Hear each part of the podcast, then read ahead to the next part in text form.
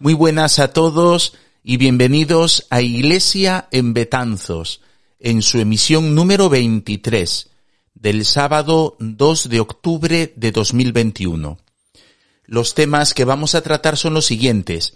Vamos a hablar con el padre Lista, franciscano, responsable de la Iglesia de San Francisco de Betanzos, con motivo de la fiesta de San Francisco que se va a celebrar el lunes 4 de octubre y finalizaremos con el tablón de anuncios. Soy Santiago Pérez, párroco de Betanzos, y sin más comenzamos.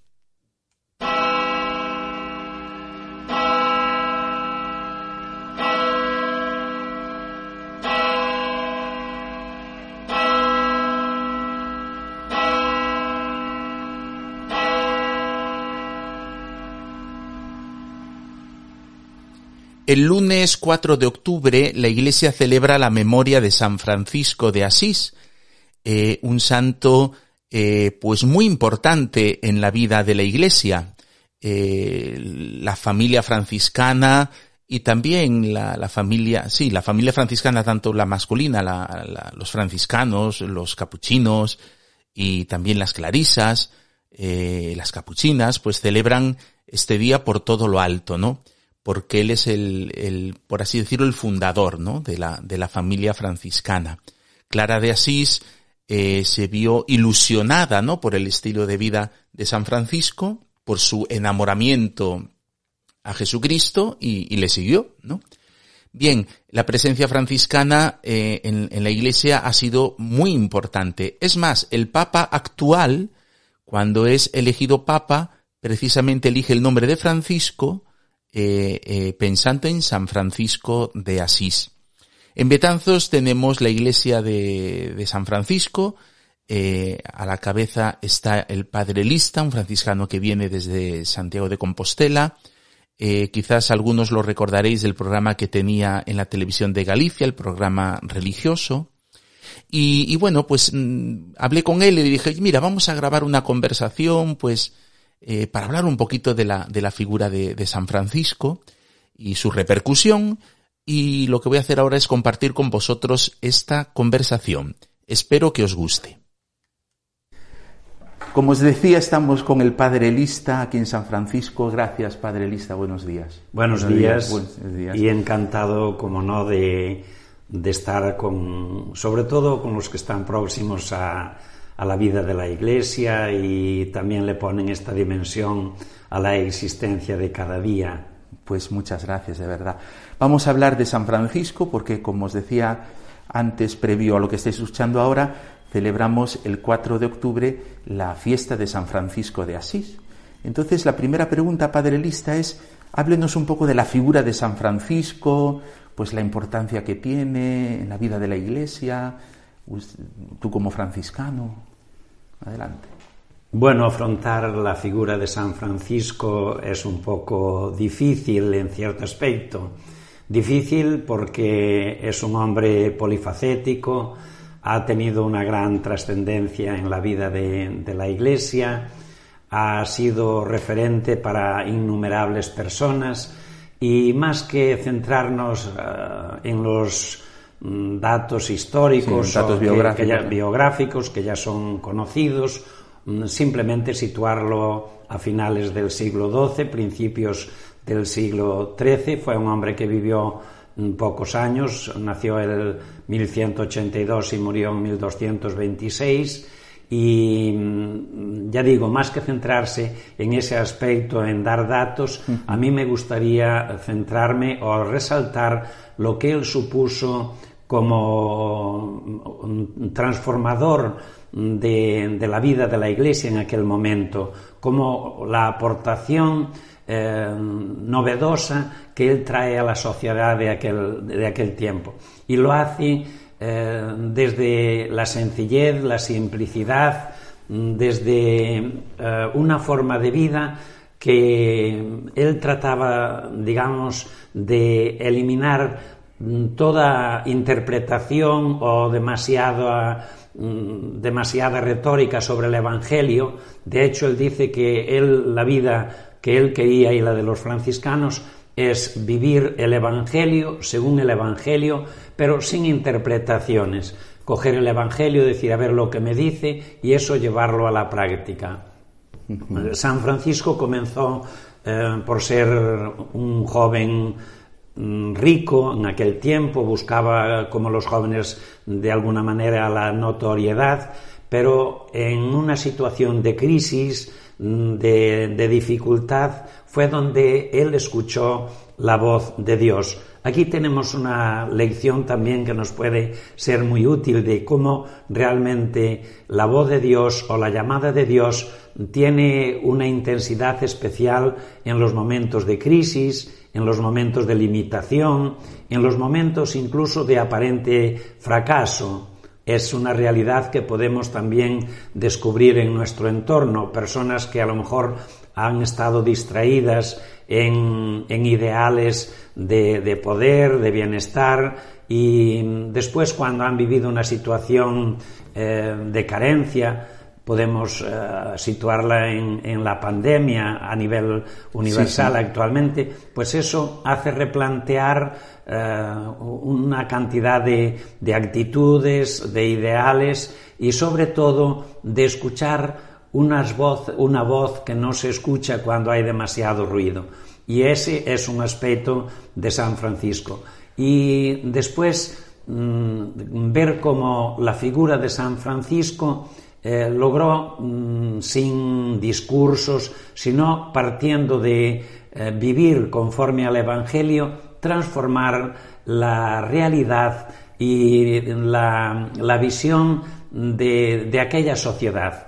Él comenzó por valorar lo sencillo, lo pobre, uh -huh. estar al lado de los que de los que nadie tenía en cuenta, eh, hacerse, no sé, abrazar al leproso, que es un signo también extraordinario, donde él antes sentía repugnancia por los enfermos, por aquellos que estaban eh, marginados, y él en esa cercanía también descubre una presencia que curiosamente también la podemos mm, descubrir en las personas que actualmente sirven a los pobres, tantas monjas, tantas personas que, que buscan mm, algo que para otros parece eh, como extraño o que parece que siguen un camino equivocado, pero tal vez ahí hay una riqueza o hay una gratificación o hay una paz que no se consigue otro, en otro lugar.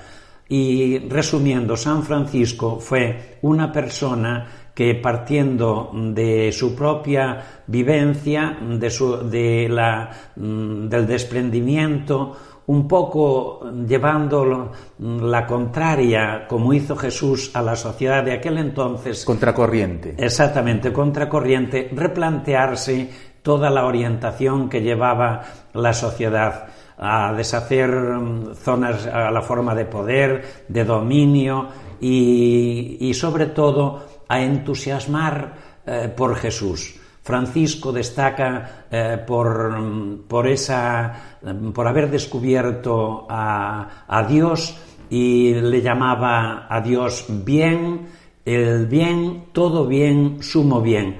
Y tanta satisfacción sentía que él salía por los campos, eh, levantaba los brazos en la región de la Umbría, una región preciosa de Italia, y allí alababa y daba gloria a Dios porque realmente él veía la presencia de Dios en todo lo creado. De ahí esa fraternidad universal y que San Francisco llame hermano, hermana a todas las criaturas y que termina pues con esa composición que es el, cántico al hermano sol o el cántico de las criaturas. Muy bien. Eh, claro, nosotros estamos eh, en un lugar geográfico especial, porque yo creo que hace 800, se, se, celebró hace poco, 800 años de la peregrinación de San Francisco a Santiago de Compostela. En el 2014. En el 2014. ¿Nos puedes hablar un poquito de, de eso, de, de, la presencia de San Francisco en Santiago de Compostela? Si,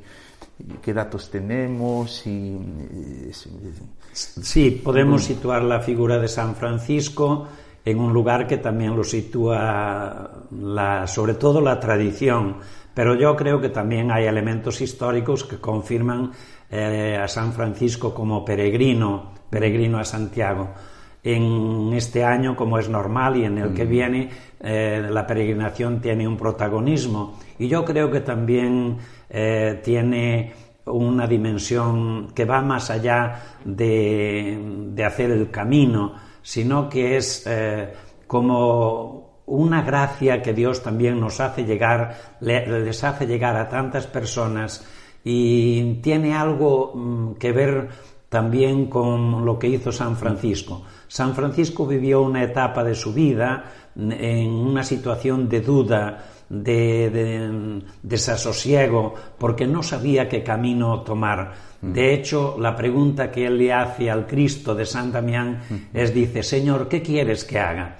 Y me imagino que detrás de la vida de muchos peregrinos, de estos que Em, de una o de otra manera o por cualquier mm, razón emprenden el camino, pues hay este interrogante. Eh, ¿Qué puedo hacer de mi vida? ¿Qué quieres que haga? ¿Qué sentido le debo dar? De ahí que la figura de San Francisco en el camino, más que también detenernos en buscar eh, em, evidencias históricas que pues, están presentes, bueno, pues en la iconografía, etcétera, y hay referencias, por ejemplo, en el conocidísimo libro de las florecillas de San Francisco se hace mención a la peregrinación a Santiago.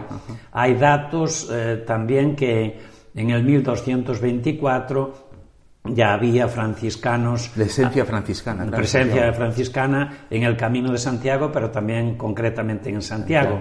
En el convento en el que yo resido, que es en San Francisco, llevamos en Santiago, pues prácticamente desde la presencia eh, de San Francisco mm. aquí en el camino. Claro, no pensemos que para quien conozca Santiago de Compostela, que tal como va a ver hoy la iglesia de San Francisco, el convento de San Francisco en Santiago de Compostela no es la que construyen los primeros franciscanos. Allí nace una comunidad y luego va creciendo, ¿no? Sí, por supuesto, como todos los edificios, ha tenido una gran transformación. Es fácil ver, aún hay restos de, la Edad Media en el convento actual y había un convento y una iglesia que después en el siglo XVII, XVIII, pues se hizo la, eh, prácticamente la estructura que tenemos actualmente. Pero mm, volviendo un poquito a, la que, a lo que a mí me parece la figura de San Francisco como peregrino, es eh, ese, él partía del desprendimiento de él no quería tener conventos, no quería estar en un lugar fijo, sino que quería ser un juglar de Dios, ir por todo el mundo dando a conocer pues el evangelio, esa fraternidad, esa primacía de Dios sobre todas las cosas y llevarlo al mundo entero. Eh, de hecho, parece ser que su presencia en el Camino de Santiago está muy vinculado a su deseo de ir a Marruecos. Ah. Él tenía mucho interés en hacerse presente entre los musulmanes y no, para ir contra ellos, sino para estar allí y vivir, nos lo dice él así, que vayan entre eh, sarracenos y vivan como cristianos y de hecho ahí se celebró en, 2019 también los 800 años de la presencia de San Francisco en Tierra Santa, donde él fue a hablar con el sultán y es realmente una lección de la, de, la diplomacia. Él fue sin armas eh, y habló con el sultán y comenzó desde allí, digamos, el diálogo y sobre todo la orientación, que era lo que él trata de indicar, de fijarnos en el valor, en lo positivo que hay en los demás. Es decir, más que nosotros estar o dedicarnos en, una situación, digamos, apologética o de enfrentarnos, vamos a valorar y a potenciar todo aquello que nos une, todo aquello que nos hace ver que somos hijos de Dios. Y todo, toda esa filosofía o toda esa manera de ser que apuntaba antes, mm, que significa San Francisco, yo creo que también está en el camino. La, San Francisco como peregrino a Santiago eh, significa una originalidad, propone una, un aspecto que yo creo que es enriquecedor para todos.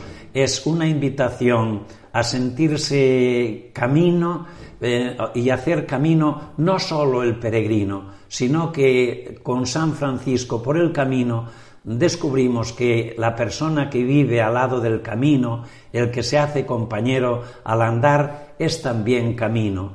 Y después eh, el destino, la meta, como la búsqueda de Dios, como el encuentro con Dios, como dar el abrazo a aquellos que nos trajeron la fe representada en, en el apóstol. En Santiago, concretamente en el convento de San Francisco, hay un cuadro que representa a San Francisco de mm. rodillas delante del apóstol en la catedral. Y hay otro, es también esto ya es una una imagen que está en el refectorio, ah. en el comedor, donde está San Francisco de rodillas, también vestido de peregrino, ah. delante del apóstol. Ah.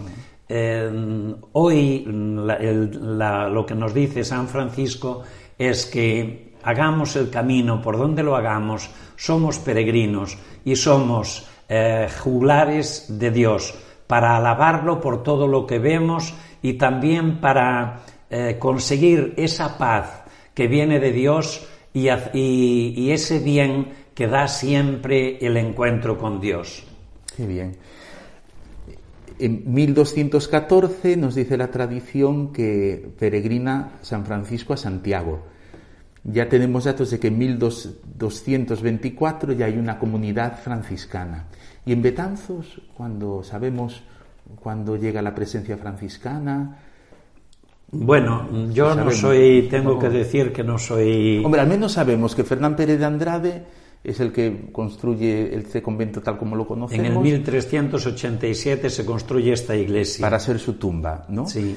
Es decir, que lo que yo ya no sé si es que los franciscanos vinieron es profeso o ya había una presencia anterior, eso no, yo no lo sé. Por los datos que yo tengo, quiero aclarar que yo no soy historiador, me he dedicado más bien a otras cosas y tampoco me quiero pisar otro, otro terreno ni, y hay afortunadamente y concretamente aquí en Betanzos muchos estudios mm. sobre la presencia franciscana, la labor franciscana, pero sí mm, ya se señala que parece ser que donde está actualmente la iglesia de San Francisco, que mm. hizo Fernán Pérez de Andrade, ya había una presencia franciscana. Ah.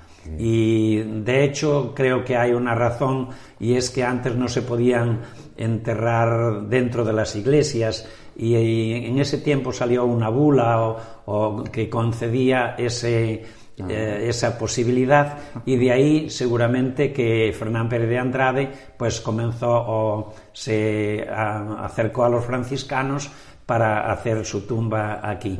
Y entonces, bueno, yo creo que la, presencia franciscana aquí, desde el siglo XIII, desde el siglo XIV, mm, es evidente.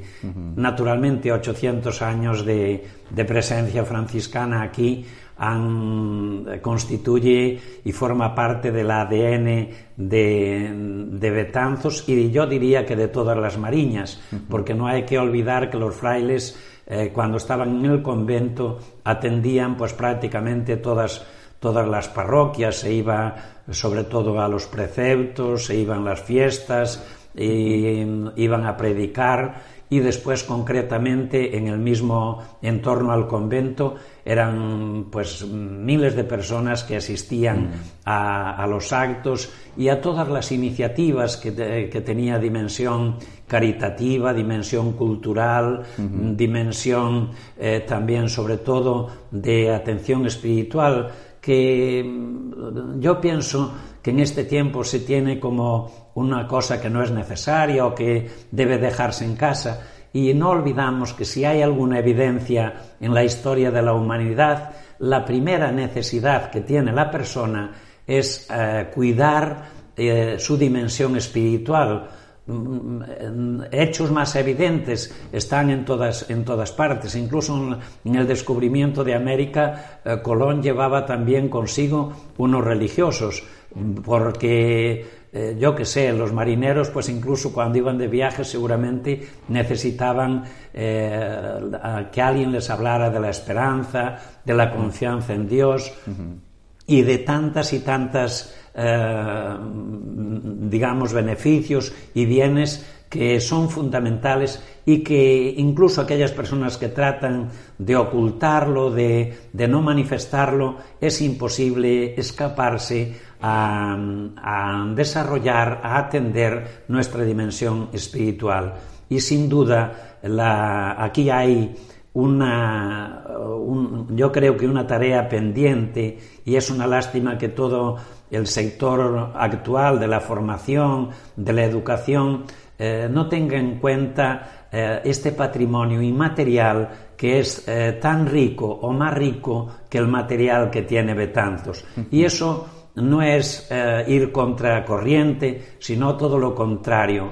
Eh, aquí podemos ver que hay cosas malas que se han hecho, como en todos los sitios, pero también mm, podemos eh, presumir de cosas buenas que hay.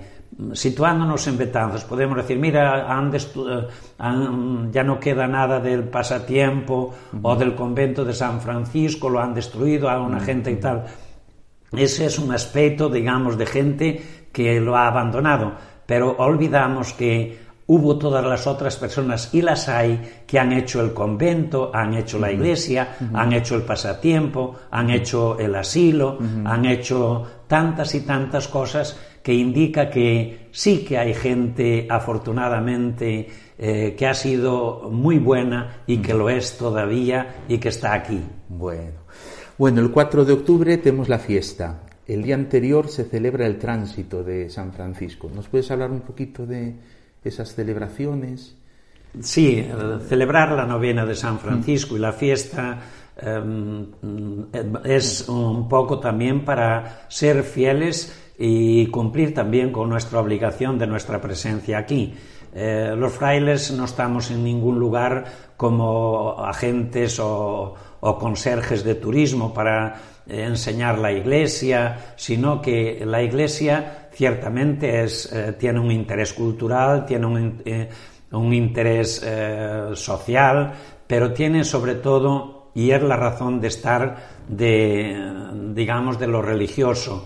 Y celebrar la novena es eh, también mantener eh, presente pues toda esa historia que está detrás, actualizar y hacer que San Francisco siga presente porque es siempre y será siempre un reclamo, una referencia para organizar la sociedad. Uh -huh. Tal vez no haya facultad en el mundo que haya tenido la trascendencia del espíritu franciscano, uh -huh. que haya cambiado la, manera de pensar eh, y que haya Em, sobre todo extendido por el mundo esa, esa, esa, fraternidad.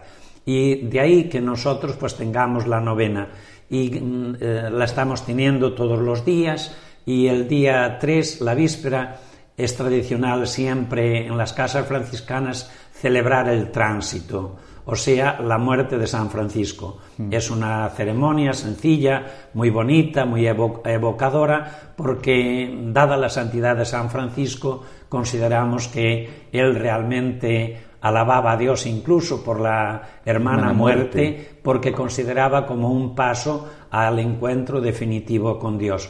Y eso es lo que celebramos el día 3, la víspera de la fiesta. ¿A qué hora es eh, la, esa celebración del tránsito? Será a las 6, mm, a las 6 de, de, la tarde, tarde previa a la celebración de, de la, la, Eucaristía, que será a las sí, seis sí, y media y que curiosamente ese domingo va a estar, la homilía la va a tener un diácono, Rafael Casas, ah. que me parece que es el que atiende las parroquias del... Hay del... parroquias en el arciprestazgo. Sí, de aquí sí. del arciprestazgo. Diácono permanente. Sí, sí. Efectivamente. Y va a tener él un poco la homilía. Uh -huh. Yo quería que la tuviera el día de San Francisco, pero el día de San Francisco ah. no puede. Uh -huh. Y después eh, la fiesta de San Francisco, que será el lunes, día 4.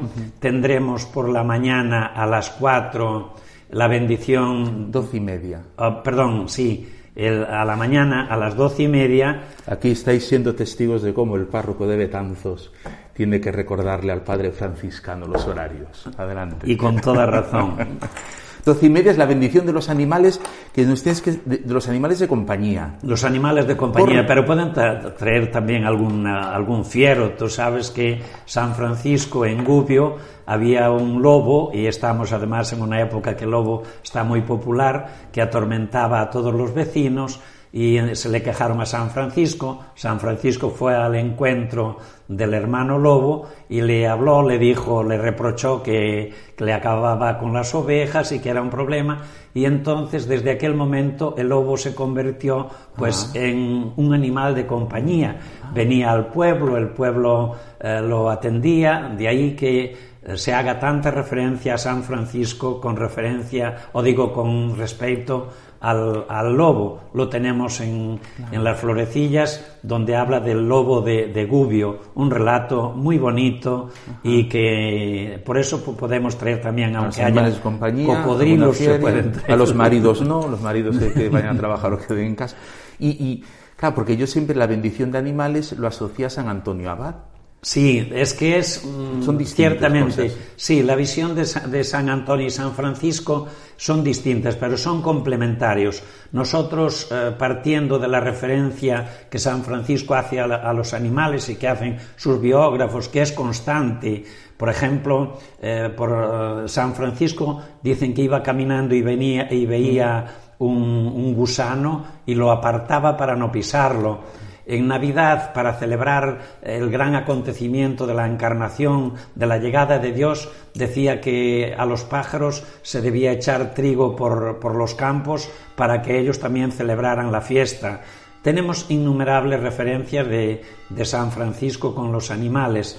Por eso es un aspecto muy distinto del de San Antonio Abad, porque San Antonio Abad es patrono porque tenía un, unos animales que le iban a llevar la, los alimentos. los alimentos y también él, como se retiró al desierto, uh -huh. convivía con, con alguno de ellos y es, mm, digamos, complementario y San Francisco está declarado patrono de la ecología y de alguna manera también pues con, con los animales. Entonces, el lunes a las doce y media eh, será la bendición de los animales de compañía. Sí, pueden traer todo, cualquier animal mm. de compañía que, que, tengan y aquí delante de la iglesia de San Francisco, en el atrio, como ya hicimos otros años, uh -huh. bendeciremos y encantados pues uh -huh. a todos esos animales eh, que seguramente si se acercan a San Francisco los que lo tenemos pues aún verán dimensiones eh, -huh. extraordinarias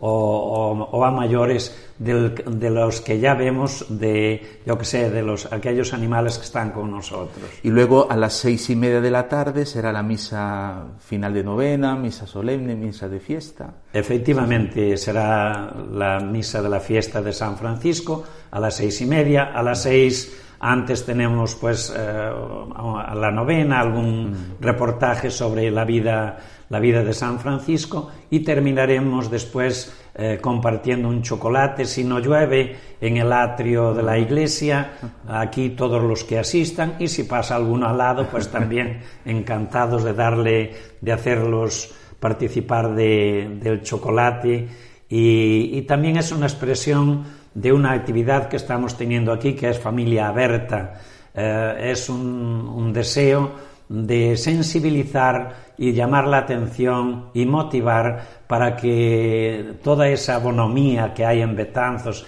en tantas personas, nos acerquemos a, las, a los que viven o se sienten solos. La soledad está siendo una pobreza manifiesta, evidente, y yo creo que acercarse a la figura de San Francisco es salir con el deseo de abrazar a cualquier persona y sobre todo de acercarnos a todas con el cariño, con el afecto, con el amor, eh, porque eh, San Francisco lo hacía considerando que todos éramos hermanos porque somos hijos del mismo Dios, del bien, de todo bien, sumo bien. Bueno, pues felicidades Padre Lista por el Día de San Francisco y gracias por compartir con nosotros esas cosas tan, tan interesantes.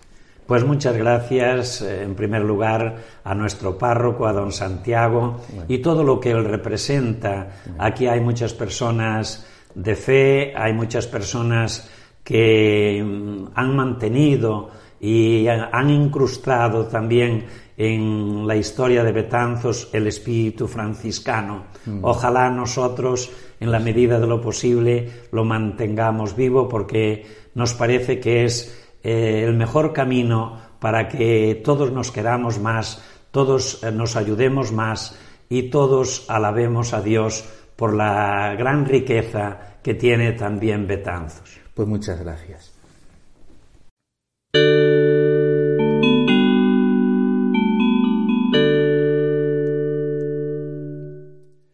Esta semana que concluye hemos tenido dos fallecidos. El, lunes 27 eh, tuvimos el funeral por Eusebio Fernández Sánchez en la iglesia de Santo Domingo y el martes tuvimos el funeral y entierro de Celia Fernández Gómez en Los Remedios. Os invito a rezar conmigo para pedir por el eterno descanso de Eusebio y de Celia. Señor, dales el descanso eterno y brillen para ellos la luz eterna. Descansen en paz. Amén. Esta semana que empieza, el viernes 8 de octubre, tendremos el aniversario por Guillermo Gómez Rivera, María Socorro Rivera Maroño y María Dolores Rivera Maroño.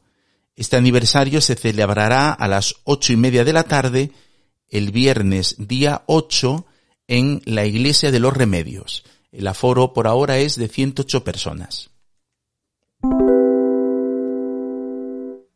Esta emisión se publica el sábado 2 de octubre y continuamos con la tercera edición de Música Antigua en Betanzos.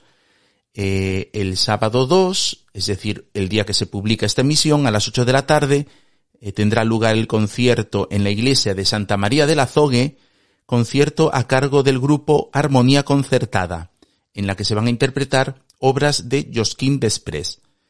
Y el domingo 3 de octubre a las 8 de la tarde, esta vez en la iglesia de Santiago, el grupo Elocuentia, a las 8 de la tarde también, interpretará obras de Alfonso X el Sabio y Anónimos bajo el título El canto del peregrino, canciones y danzas medievales para amenizar el camino. El aforo es limitado, así que os invito a los que queráis participar en estos conciertos a venir con tiempo. y aún estamos eh, pues ultimando el tema de las catequesis, ¿no?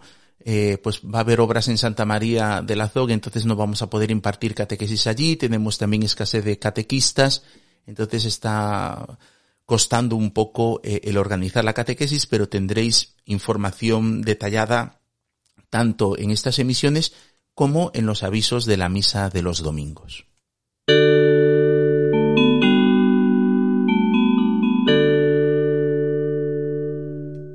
Y hemos ya llegado al final de esta emisión. Espero que os haya gustado. Si creéis que le puede ayudar a alguien, no dudéis en compartirlo.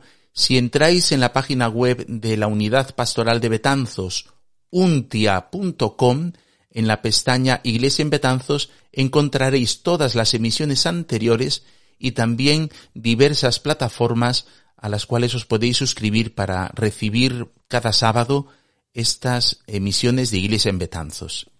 Bueno, os deseo muy feliz semana. Un saludo a todos.